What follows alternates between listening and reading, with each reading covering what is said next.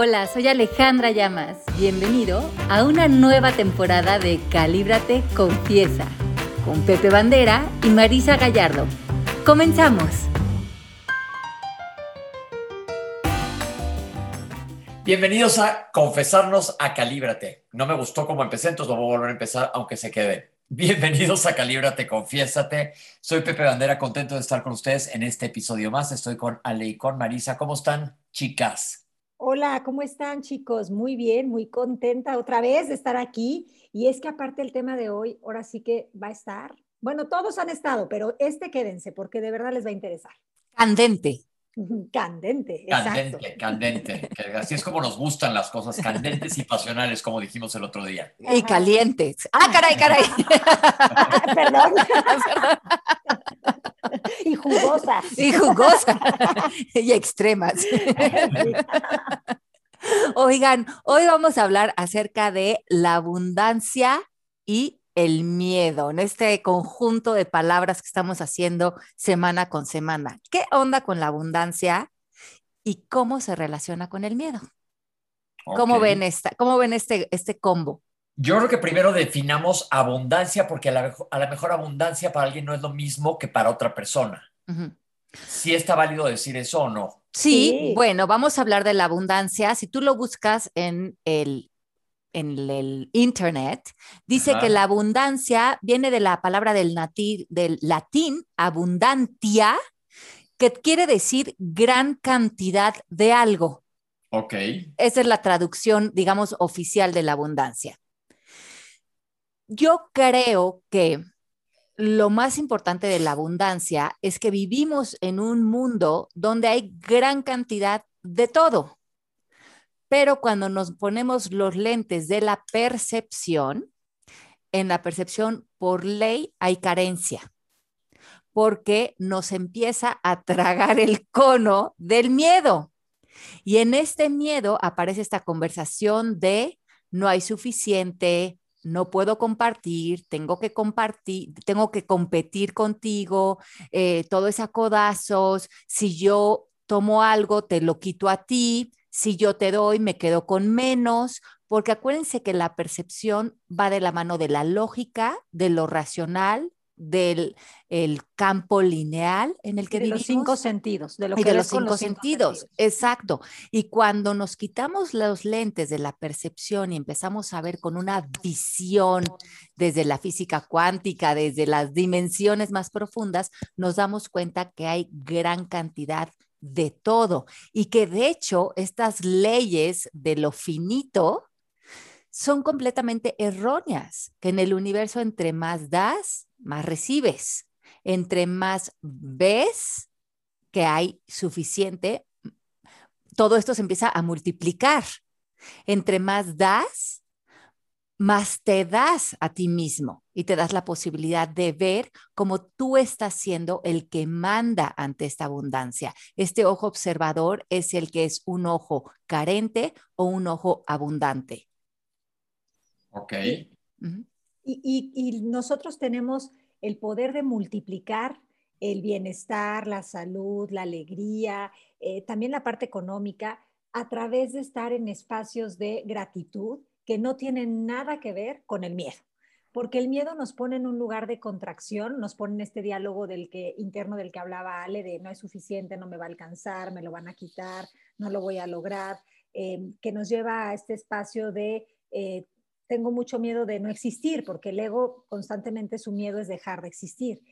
Y esto se puede disolver practicando ser observadores de la vida distintos esto puede parecer un reto más si crecimos pensando que en la vida no hay de todos no hay de todo para todos, que en la vida no alcanzan las cosas, que en tu casa a lo mejor el tema del dinero era un tema de pues de, discusión, de preocupación, de ansiedad, em, el tema de la salud a lo mejor también, porque la abundancia es más de todo, por lo que te entendí, Ale, en tu definición, pero se refiere a no solo a la parte económica, sino a todo, todo lo que es el ser, ¿no? A todo lo que conlleva.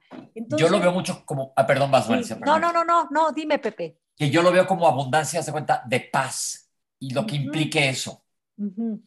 Sí. Con todas las aristas que tiene. Sí, y ahí nace todo. Y, ¿Y qué tal esta palabra de abundancia emocional?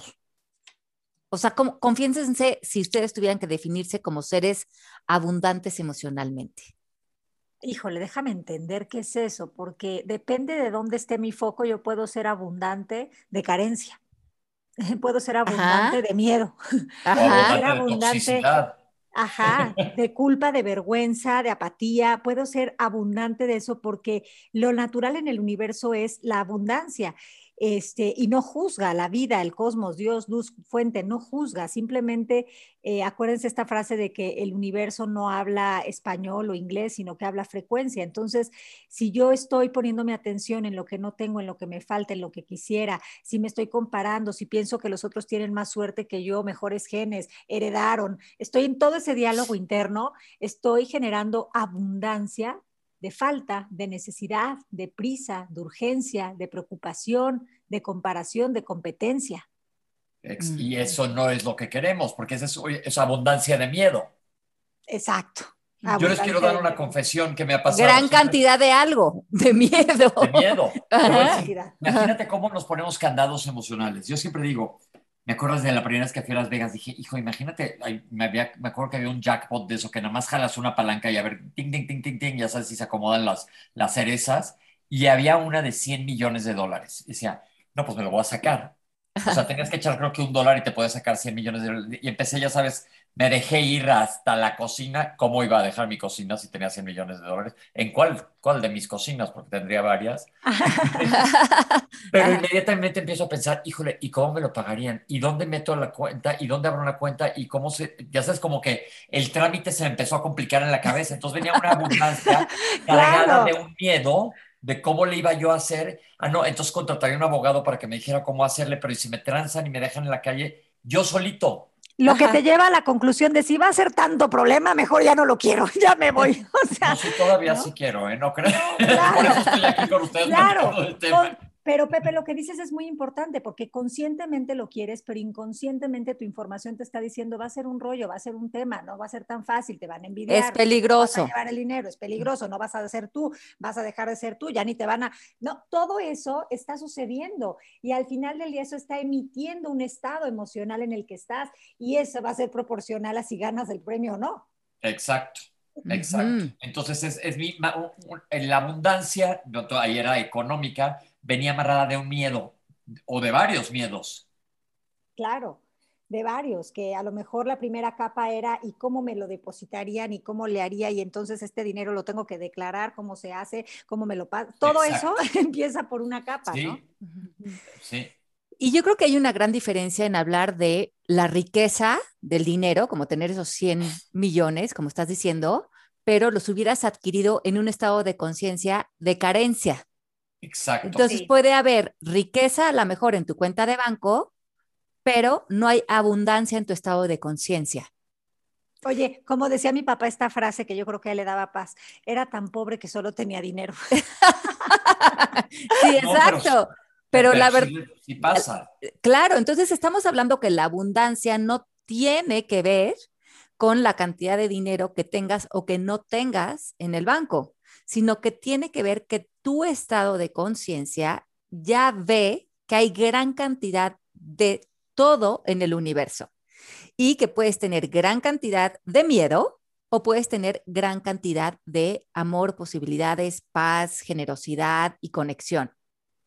Ahora, durante todos los años que llevamos trabajando en este tema del desarrollo humano, en cursos, clases, escuelas, certificaciones, gracias a Dios, hemos tenido la oportunidad de trabajar con miles de personas en todo el mundo, yo veo que las justificaciones para no estar en abundancia son el tiempo, el dinero y no soy capaz. Y, la preparación. ¿Cómo y cómo le la preparación, no estoy preparado. no estoy preparado. Ajá. Entonces, no estoy listo, ¿no? Entonces, vamos a ver, ¿cuántos de ustedes están poniendo su, su atención, porque ahí está el, el meollo del asunto, si la atención la tienes puesta en la abundancia o en el miedo. Y si tu atención está en el miedo, acuérdense que a lo que le pones tu atención se multiplica. Entonces vas a tener, como el universo es completamente abundante, te va a dar más de eso, más evidencias, más comprobación, más situaciones en las que no te vas a ver capaz, no te va a alcanzar el tiempo, no te alcanza el dinero, no te alcanzan tus capacidades, no te alcanza la vida para ser quien eres. No te alcanza la pareja, no te alcanza eh, la persona que eres. Vivimos en este lugar como con la cabecita afuera del, del agua, ahogándote porque pareciera que le debes a la vida, estás endeudado con la vida. Y ahí estamos totalmente gobernados por el temor, por el miedo. ¿Qué tal que moviéramos nuestra atención esta semana y que viéramos cómo nos sobra el tiempo, nos sobra el dinero, nos sobra lo, em, emocional al amor, nos sobra nuestras capacidades, nos sobra el amor y el ser que somos ya como seres completos. ¿Cómo cambiaría tu vida? Y si le estás poniendo atención a eso, eso se te va a multiplicar. ¿A dónde llegaría tu vida si todo en la vida te sobrara? Y no sé si vieron esta serie de Maid hace poco, bueno, eh, acaba de salir hace un tiempo ya, no sé si un mes o así en la tele, Las cosas por limpiar en México. Ah, sí, que hablamos de ella el otro día. Exacto. Yo estoy leyendo el libro justamente ahorita. Sí. Bueno, hablamos de ella el otro día y resulta que viéndolo desde la óptica de la vida mundana, pues todo le falta, todo le urge, no tiene nada. Este, cuando crees que ya le va a ir un poco más fluida la cosa, que crees que no. Entonces, como que esa es la visión si la uh -huh. ves desde una perspectiva de carencia, ¿no? De juicio. Pero en realidad, en todo momento en esa serie se muestra cómo la vida está siendo muy abundante y generosa, uh -huh. porque le da oportunidades de trabajo, un coche, un techo donde vivir, y al final del día, este, siempre está la opción, incluso no se las vamos a contar, pero hay una escena en donde ella acaba durmiendo en, el, en, este, en la estación del, del ferry y duerme ahí porque elige dormir ahí, porque hay una persona que se acerca a ella a ofrecerle dónde dormir, ¿no? Bueno, creo que eso recuerdo, yo no estoy muy segura, pero creo que eso recuerdo. O sea, al final del día, con todo y que estés en una crisis económica, existencial, eh, las, las, los llamados a la vida y a la abundancia están apareciendo en todo momento. Esa serie siento que lo reflejó, si estás dispuesto a ver, en todo momento eh, está habiendo ayuda. Uh -huh. Y abundancia. Ah, exacto. Y, y, el otro día estaba hablando mucho de esta, en, en, la clase que estábamos teniendo el viernes en el instituto, estábamos hablando mucho de la abundancia y una persona me dice, Ale, pero ¿qué hago si en verdad ahorita yo no tengo dinero? Y le digo, es que qué suerte, porque ahorita no tener dinero implica que te abras a la posibilidad de que tus cinco sentidos te están comprobando que no tienes dinero, que no, que además a lo mejor estás endeudada y que eso no refleja tu abundancia. Pero mientras que tú creas que el exterior te define, estás frito. Estás frito, porque si tú eres el reflejo de tu cuenta de banco, pues entonces, ¿en qué otras áreas de tu vida también tú crees que eres por definición a lo que está sucediendo en el exterior? O sea, tú no eres tus circunstancias, esa es una de las premisas que aprendemos, sino que tú eres las posibilidades que existen dentro de ellas. Y yo les he contado, lo escribí creo que en el libro de oro, esta historia cuando y se las he contado también a ustedes, cuando mis hijos eran muy chiquitos y lo hemos platicado, Marisa, que me llevé a los niños sin un peso y viví tres meses en la Ciudad de México pero es que sin un peso, sin una tarjeta de crédito, y no me faltó quien me invitara a cenar, quien me llevara a su casa, quien me invitara a una vacación, quien me ayudara con una nana, que, una nana divina que me vino a ayudar, con los dos niños que tenían dos y tres años. Eh, cada vez que las personas oían en la situación en la que yo estaba en ese momento, me sobraba ayuda. Era tal la abundancia que híjole, me invitaron a Valle de Bravo, pero es que también me invitaron a Puerto Vallarta, pero es que también me, me invitaron a comer, pero y durante tres meses yo no tuve dinero, pero tuve una cantidad de abundancia en mi vida que me ha puesto en un punto de reconocer la vida con otros ojos. O sea, a partir de ese momento que dije, ¿qué es lo peor que me podría pasar? Que me quedara sin un peso con mis dos niñitos. No, eso sería lo peor. Y yo me imaginaba, porque esta es el, la imagen del colectivo, abajo de un puente con ellos, claro. muertos de hambre. Uh -huh. Pero eso no pasó, esa no es la realidad, porque como dice Byron Katie, la realidad siempre es más dulce de lo que decimos de ella o que lo de que el colectivo dice de ella. Me puse la pila, vi como lo que estás diciendo, Marisa, de la serie, que toda la gente, todo lo que me ofrecía, yo le decía que sí, Sí, sí, sí voy para allá, sí voy a tu casa, sí ábrete un vinito, sí me voy contigo este fin de semana, sí, sí ayúdenme con los niños. Sí, voy a Puerto Vallarta. Me pasé tres meses feliz y mi gran lección cuando regresé a mi casa fue darme cuenta que el universo te sostiene. Si tú estás dispuesto a salirte de la historia de la carencia y que no te, no, te hagas uno con la historia de pobre de mí, miren qué mal, cómo estoy sufriendo, yo no tengo por qué recibir ahorita nada de ustedes porque me la estoy pasando pésimo, porque me tengo que castigar y condenar y pagar penitencia por los errores que he cometido por estar en esta situación y es que cuando te metes en esos cuentos, no te das cuenta que esos cuentos son los que están frenando la abundancia, porque el miedo te gobierna. Exacto. Ábranse a recibir. Yo les voy a contar una confesión, creo que ya le he contado aquí, pero ya son muchos años de cuando me robaron mi dinero, ¿te acuerdas, Sale? Sí. Cuando me robaron mi dinero dije, ya, valí, estaba yo desesperado, estaba a la mitad de mi departamento, no tenía con qué pagarlo, estaba vuelto loco y dije, ¿cómo voy a salir de esta? Total, que a fin de cuentas se me acomodó el dinero que me prestaron dinero para poder pagar, sacar una hipoteca, etcétera, pero luego dije, yo ahora mi casa nueva no tengo nada y me acuerdo perfecto que dije, bueno, ¿qué haría? ¿Cómo puedo yo salir de esta si de verdad no tenía? Porque la realidad era que no tenía dinero, pero ¿qué iba a hacer con eso? Entonces me acuerdo perfecto que dije, ¿sabes qué? Conozco muchísima gente, he ido a miles de bodas y demás. Entonces fui y me apersoné en el Palacio de Hierro y fui al registro de bodas y dije, oigan, quiero ver un registro de regalos, ¿se va a casar? No, pero un registro de para que me ayude la gente a poner mi casa. Es que nunca hemos hecho eso. Le dije, bueno, pues háganlo, la verdad es una oportunidad de trabajo para ustedes. Entonces me acuerdo que le fui a contar a mi mamá, se colgó de una lámpara, que cómo me atrevía a hacer eso, que era una peladez. Le dije, pues sabes qué, mal, la neta me vale, porque siento que sí hay gente que me va a ayudar, me dice, no te van a regalar nada. Hagan de cuenta que se casó el príncipe Carlos y Dayana. de todo lo que me regalaron. Ay, qué padre historia, Pepe. Y este, dije, pero así es, desde, no tengo basureros, no tengo microondas, no, todo, todo me regalaron. Ajá. No, qué buenísima historia, sí, qué, qué, qué cosa tan, ah, te conmueve tanta abundancia, ¿no? Te, no te puede llevar más que a la gratitud y a la apreciación. Exacto, exacto. Yo no voy a... padre eso. Buenísimo, y, y, me encanta tu idea, es, hasta creo que está buena para aplicarla. Pues sí, la neta. Sí, claro, claro. Este, yo me voy a confesar también, cuando vivíamos fuera, mi marido y yo, este, pusimos unos negocios en otro país y además él tenía un trabajo como de consultor. Y resulta ser que en este trabajo de consultor, pues mm, la ganancia venía mucho de, pues, de las ventas que él hacía. Y resulta que pues se tardaban en pagarle esas ventas y justo había sido como el momento en el que, creo que ya les conté en otro episodio, en episodio que uno de estos negocios lo cerramos, ¿no? Que era esta zapatería. Entonces, él estaba muy enojado de que no le pagaran y total que en un arreuto decide eh, renunciar a ese trabajo con su dignidad y, este, y dice, pues yo ya me voy y, y, me deben tanto dinero. Total que se la hicieron de súper jamón, no le daban el dinero que le correspondía, que además en ese momento necesitábamos muchísimo para poder como cerrar todo lo que había conllevado el, el cerrar el otro negocio y toda esta cuestión.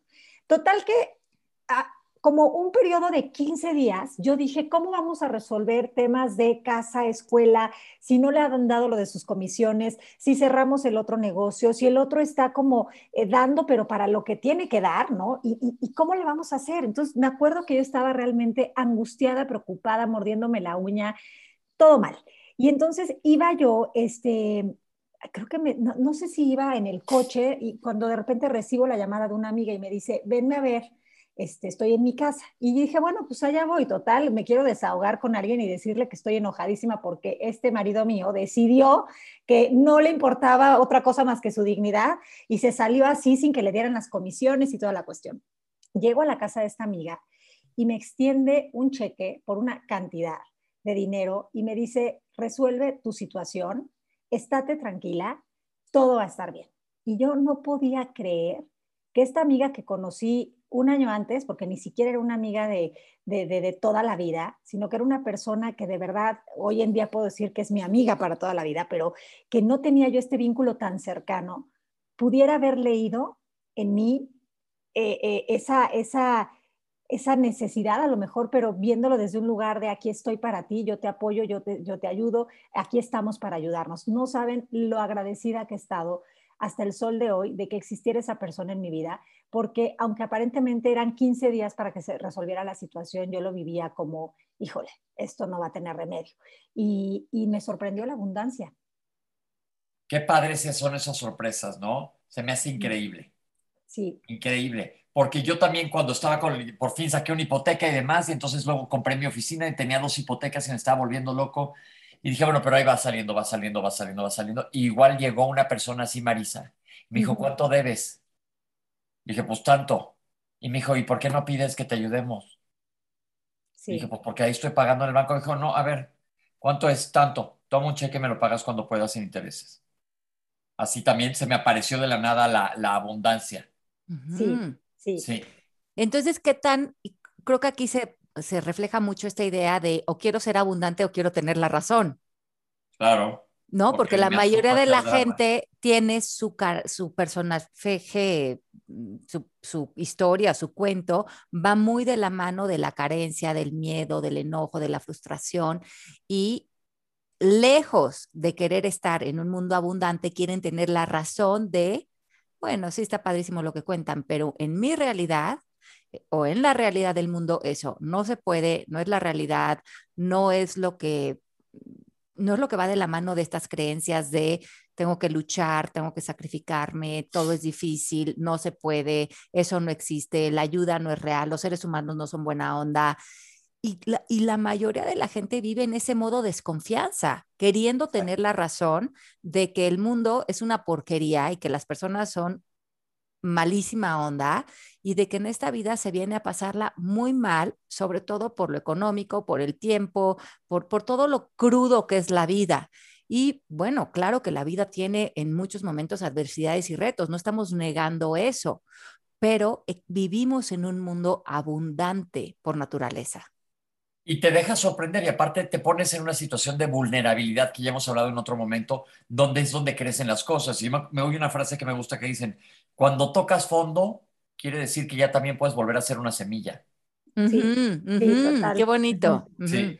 Y sí es cierto, y sí es cierto, porque así me ha sorprendido más de una vez la vida cuando dices, híjole, pues ni modo, pues ya me jodí aquí, este, a picar más piedra. No, las dos veces se me ha soltado, el, se me se han acomodado, pero tienes que estar abierto a esas cosas. Porque la primera vez que me dijeron te presto, ¿cómo crees? No. No, yo no lo necesito. Es que aparte yo me pasó lo mismo, Pepe. Yo decía, qué exagerada esta persona, pero claro que sí me viene muy bien, pero pues tampoco es para tanto. O sea, sí, te viene toda esta cuestión de que no le quieres deber nada a nadie, ¿no? A, mí me enseñaron. No, y te, quieres, y, te quieres quedar en tu cuento. En tu cuento. Porque también ese cuento de, de, pobreza y de carencia y de yo la paso tan mal, pues te estás haciendo algo, ¿no? Sobre todo el ego. A mí me llevaba a un lugar heroico, como que yo sí crecí pensando que, las mujeres de mi clan tenían que luchar y ser heroínas. Y, mi cuento me llevaba a un lugar de, y ahora saldremos adelante porque yo lucharé, ya sabes, o sea, como de flojera, la neta. Pero es que sí, te, en esa, esa, posición de víctima, como tú dices, ya te armaste un personaje y tienes que cumplir con el personaje de yo soy un abnegamiento absoluto y sufrir es lo que me toca, etcétera, bla, bla, bla. El otro día me dio mucha risa con alguien de España porque son mucho más francos en la manera de hablar que nosotros, que una amiga estaba poniendo su casa y le dice la otra, una española le dice, oye tía, es que yo he quitado mis muebles de un departamento casi nuevo, te los regalo. Ay, no, ¿cómo crees? ¿Cómo creo que? ¿Por qué los mexicanos han de decir que no? Joder, llévatelos, ya sabes. Sí. Sí, es cierto. Oye, pero además me encanta esta idea de hablar de que el miedo eh, en, muchos significados de, libros y de cuestión de enseñanzas, lo, lo, muestran o le dan el significado como la ausencia del amor. Sí. Si, estamos hablando del miedo y de la abundancia y el miedo le podemos dar el significado de la ausencia del amor, estaríamos hablando entonces de que si eliminamos el miedo, caemos al amor y el amor es abundancia. Todos los ejemplos que han puesto tienen que ver con que nos conectamos con el amor. Con el amor por nosotros mismos, de poder recibir, con el amor de otros que nos compartieron y nos dan, con el amor por vivir y, y con, la, y con la idea o el conocimiento de reconocer que el amor es lo que sostiene todo, es la realidad última de este universo. Cuando soltamos estos ojos de carencia, estos ojos que están solamente anclados en, pues en estos personajes que tienen toda su historia en la queja, en lo que les falta, en lo que no les alcanza, en lo que les hicieron, en lo que las, como las cosas no van bien. Y, y, esta manera de vivir en reclamo, en resentimiento, en enojo, pues claro que se refleja en tu cuenta de banco necesariamente porque así lo deseas inconscientemente. Aunque digas, como decías Marisa y Pepe hace rato, que te quieres ganar los 100 millones de dólares en Las Vegas, pues sí, lo dices, pero en el fondo tu estado de conciencia no lo quiere. en algunos sí, ahí hay un miedo, ahí hay un miedo, sí, a la abundancia y, eso yo creo que invitaría a todas las personas que, están en una posición de carencia en cualquier área de su vida, porque esto tiene que ver con el amor, con la conexión, con la generosidad, con cómo vives tus días, cómo te entregas a la vida, cómo sabes que la vida no te está quitando nada, que la vida te da en todo momento.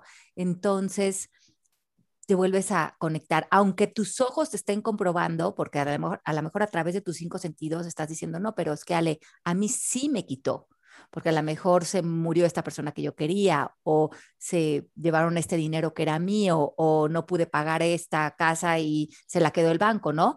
Ante tus ojos de percepción, a lo mejor la vida te está quitando, pero es absolutamente cierto que la vida te está quitando o como bien dice Pepe, te está volviendo semilla una vez más. Exacto. Sí, exacto. Exacto. Y sí, y creces de otra manera y mejor. Claro, porque la semilla ya, ya tiene otra información, ¿no? Ya estás sembrando la abundancia y lo más interesante es que la humildad nos lleva justo a quitarnos del medio, a dejar de estorbar. Eso está padre. Sí, eso de la humildad me gusta mucho, ese punto de vulnerabilidad. Estar, es Más que vulnerabilidad, que me den una pisoteada, es vulnerabilidad a aceptar y a que te caigan regalos a aceptar que no está en mi control desde la percepción y desde el ego, sino que está en soltar justamente y en dejar ir.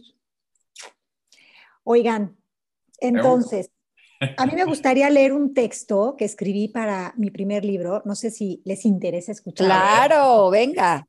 Y creo que tiene que ver con esto. Se llama El Mago. En tu interior existe un pequeño mago capaz de crear cualquier cosa, hacer tus sueños realidad y, y, construir tu bella historia. La magia es creatividad, los deseos son semillas, la esperanza y la ilusión un gran campo de energía. La varita mágica está en el cerebro, los sentimientos sirven de guía, las circunstancias son oportunidades según la visión con que miras.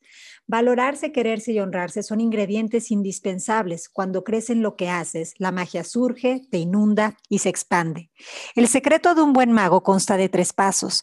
Discernir a dónde ir, relajarse y fluir. Saber lo que se quiere es siempre un buen comienzo. Dar pasos sin dudar hace fácil el trayecto. Las palabras mágicas son confianza y seguridad. Repetirlas sin cesar te dará la libertad de elevar tu potencial.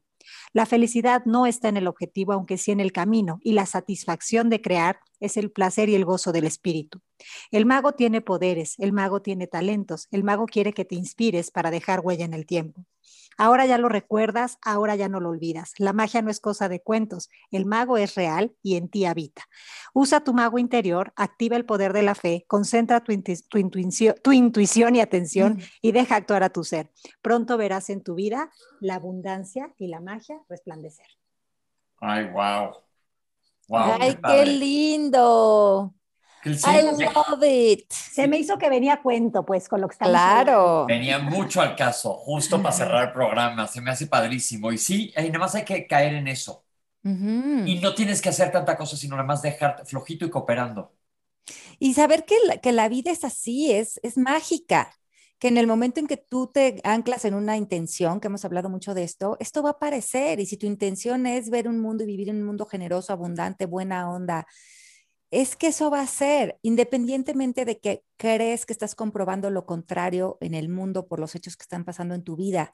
Tú vuélvete un necio de la magia, no que, que, no te gobierne lo que crees que estás viendo, que te gobierne tu conciencia mágica.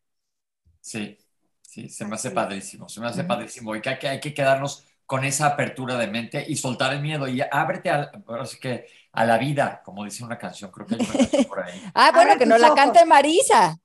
No, yo no me sé la de ábrete a la vida, pero me sé, ah, bueno, la de abre tus brazos fuertes a la fuertes vida. a la vida. Ah, ándale, entonces, ¿cómo va?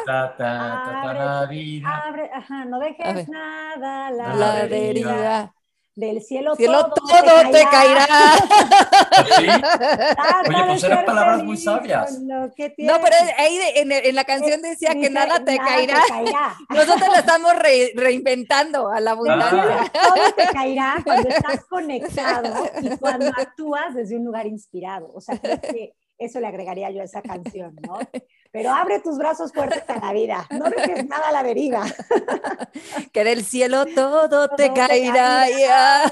Tú relájate. Feliz con lo que tienes. Vive la vida, intensamente. Luchando no, gozando, no, conseguirás. un poco, de, un poco de edición y de actualización nada más a la canción, pero por ahí va el rollo. Por ahí va, por ahí va. Nada más le, le movimos las palabras para moverle un estado de conciencia de más fluidez. pues ahí estuvo. Bueno, les mando un abrazo, los queremos muchísimo, gracias por escucharnos semana con semana. Nos vemos pronto en la Ciudad de México y bueno, ahí vamos a estar eh, para abrazarnos, compartir con ustedes los libros, ver a Pepe Bandera y bueno, los esperamos este próximo 6 de diciembre y vamos a estar para que estén junto con nosotros y podamos abrazarlos y quererlos en este mundo pandémico que ya estamos trascendiendo. Exacto. Un abrazo a todos y mil gracias por escucharnos. Un besito grande. Bye, chao, chao. Bye. Esto fue Calíbrate, confiesa.